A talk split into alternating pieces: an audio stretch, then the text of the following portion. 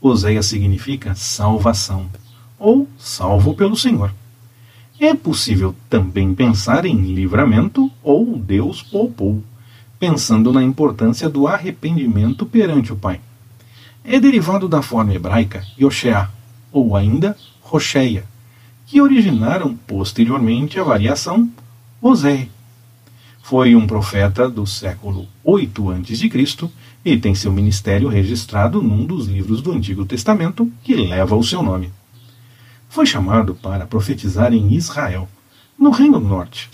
A história de Oséias é muito conhecida, principalmente pelo seu casamento com uma mulher revelada como adúltera no livro. Era filha de Beeri. Em seu tempo, o reino de Israel já havia sido dividido em duas partes. Por registros em seu livro, Oséias parece mesmo ter familiaridade com a geografia e os acontecimentos do Reino do Norte.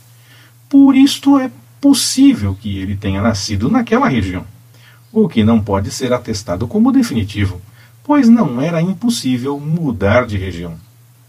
Curiosamente, o profeta Oséias menciona quatro reis do Reino do Sul na introdução de seu livro. Capítulo 1, versículo 1 e apenas um rei do Reino do Norte.